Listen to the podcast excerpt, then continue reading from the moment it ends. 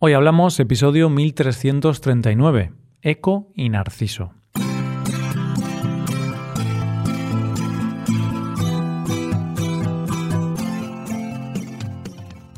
Bienvenido a Hoy Hablamos, el podcast para aprender español cada día.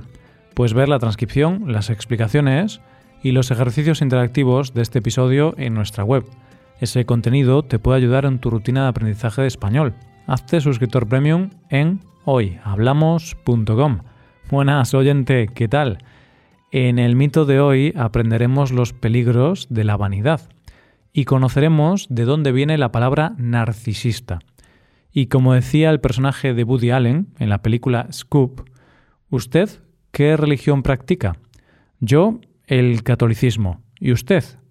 Yo nací en la comunidad judía, pero ahora practico el narcisismo. Hoy hablamos de Eco y Narciso. Una frase muy de persona mayor es aquella que dice que en las artes está todo inventado. A mi parecer, esta afirmación lleva una parte de razón, en el sentido de que el arte habla de sentimientos universales, como pueden ser el amor, el odio, los celos o la envidia. Y aquí estaremos de acuerdo en que estos sentimientos están ahí desde el principio de los tiempos y nos acompañarán a la humanidad hasta que nos extingamos. Hasta ahí estamos de acuerdo con la afirmación de que está todo inventado. La mayoría de los temas son los mismos, es decir, Shakespeare y Tarantino hablan de lo mismo, pero la manera de contarlo es distinta cada generación necesita volver a contar a su manera los sentimientos humanos y universales. Es como una frase que escuché una vez, contar lo de siempre como nunca.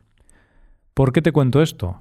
Porque revisando los mitos y releyendo los mitos griegos para estos episodios y sus significados, me he dado cuenta de que están más presentes en nuestro día a día de lo que imaginamos.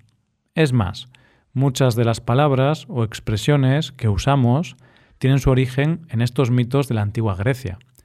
Ya lo vimos la semana pasada con la caja de Pandora, y vimos que dos expresiones venían de este mito griego. Pues bien, en el episodio de hoy vamos a refrescar otro de los mitos más conocidos. A todo el mundo más o menos le suena el final de este mito, pero detrás hay una historia muy interesante. Y por cierto, de este mito viene la palabra narcisista. Venga, oyente, vamos a conocer el mito de Eco y Narciso.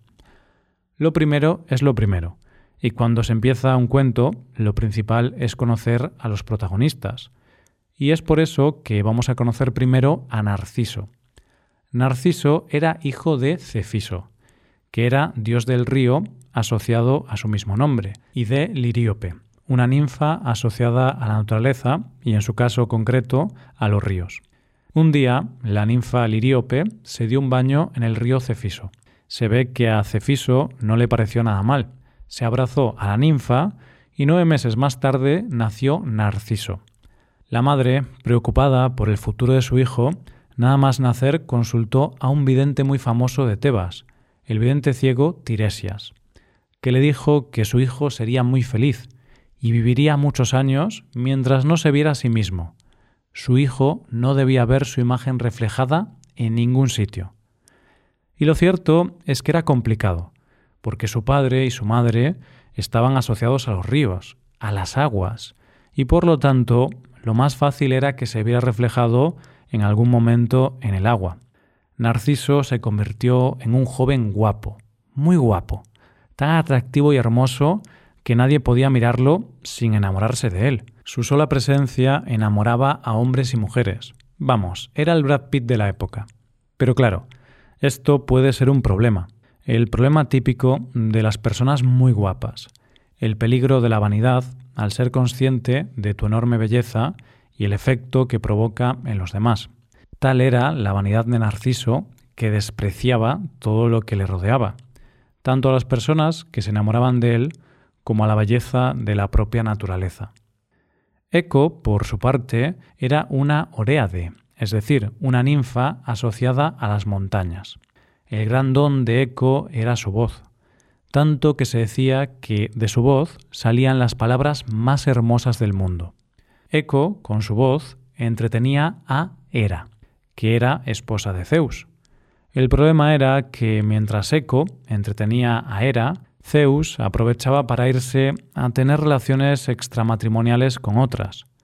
Cuando Hera lo supo, en lugar de enfadarse con su marido, le echó la culpa a Eco, descargó toda su ira contra ella y la condenó a no poder hablar por sí misma, sino que las únicas palabras que podía decir sería repetir las últimas palabras que escuchara. Eco, avergonzada, abandonó los montes donde habitaba y se recluyó en una cueva cercana a un riachuelo.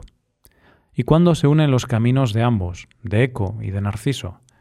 Pues resulta que Narciso solía pasear por el bosque y un día llegó cerca de donde habitaba Eco. Él, como te podrás imaginar, ni reparó en ella, no se fijó en ella, pero Eco se enamoró al instante, como lo hacían todos los que lo veían. El caso es que a Narciso le gustó mucho aquel lugar y siguió paseando por aquellos parajes a menudo. Eco lo observaba cada vez que iba, pero no se acercaba a él, y Narciso sentía que alguien lo observaba. Un día, al sentir que había alguien allí, Narciso se acercó a donde él pensaba que había alguien, y se encontró con Eco, que estaba pálida de estar frente a su amado. Narciso le habló y le dijo, ¿Qué haces aquí? ¿Por qué me sigues? Y Eco solo pudo repetir, Aquí, me sigues. Narciso siguió hablando, pero no la entendía. Así que Eco, como ninfa que era, le pidió a los animales que le explicaran a Narciso lo que sentía, que estaba enamorada de él. Cuando Narciso supo la verdad, Eco intentó ofrecerse a él, pero él la despreció y la rechazó. Se burló de ella. Ella corrió a refugiarse a la cueva donde se escondía y allí se retiró a morir. Y así se consumió por la pena, y al morir se convirtió en parte de la roca misma. Pero antes de morir, cuenta la leyenda que Eco imploró a Némesis, que era la diosa de la venganza y la justicia divina, y le pidió que Narciso supiera lo que era el amor no correspondido. Némesis decidió vengarse del joven. Némesis conocía las predicciones de Tiresias, ya sabes, el vidente ciego que consultó la madre Narciso. Con esa información logró engañar a Narciso para que se acercara a un arroyo. En ese arroyo, Narciso vio su reflejo, se vio a sí mismo reflejado en el agua. En ese momento, Narciso se enamoró de la imagen que estaba reflejada, sin saber que era el mismo. Cada vez que se acercaba al agua veía aquella imagen de la que se había enamorado, pero cuando se alejaba no la veía. Era la primera vez en su vida que se enamoraba, y era la primera vez en su vida que sufría por un rechazo amoroso. Tanto es así que, al intentar abrazar a su propia imagen, cayó al agua y murió ahogado. Cuando murió, del agua brotó una flor muy hermosa, que es la que hoy llamamos narciso. ¿Qué hemos aprendido de este mito? Bueno, desde el punto de vista del lenguaje, nos explica el origen de tres palabras, narciso, eco y narcisismo. La flor del narciso, que es una flor preciosa, está asociada desde el principio de los tiempos a este mito, y por lo tanto, a lo largo de la historia ha sido una flor utilizada como símbolo tanto del egoísmo como del amor no correspondido. Por su parte, la palabra eco, que es eso que hacemos cuando, por ejemplo, vamos a una montaña y decimos algo y la montaña nos repite lo último que hemos dicho. Eco, eco, eco, eco. Según esta historia, el origen está precisamente en la ninfa Eco, que estuvo condenada a repetir la última palabra de lo dicho y que se consumió por desamor en las montañas.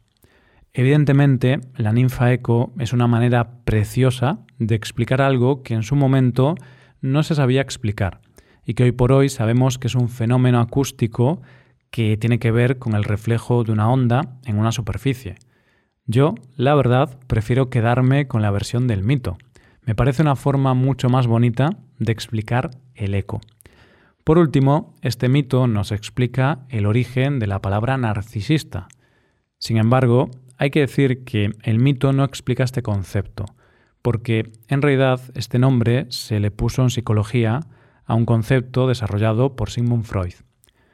Pero sí que quizá la lección más importante de este mito tiene que ver con Narciso, y eso que llamamos narcisismo, y que se aplica a aquellas personas que son egoístas, que están enamoradas de sí mismas y que tienen una fuerte carencia de empatía hacia los demás. Fue un concepto desarrollado por Sigmund Freud y él hablaba de personas que tenían un exceso de amor por sí mismos. En realidad, el mito, en su momento, tenía dos finalidades. Por un lado, dejar constancia y muestra de esa clase de personas egoístas, completamente enamoradas de sí mismas, que más tarde llamaríamos narcisistas. Pero el egoísmo es parte de la naturaleza humana, y ya los griegos tenían personalidades así. Por eso quisieron dejar constancia de los peligros de esas personalidades.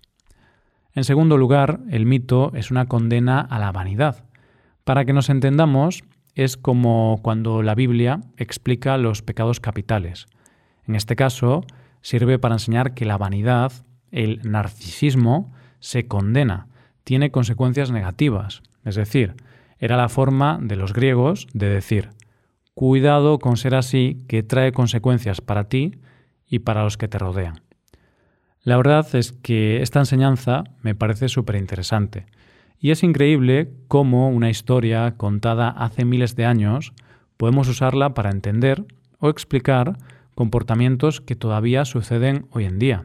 En nuestra sociedad, la vanidad y el narcisismo siguen estando presentes a nuestro alrededor. Y por ejemplo, en las redes sociales podemos encontrar a muchos narcisos y también a muchas personas como Eco, repitiendo todo lo que dicen los narcisos.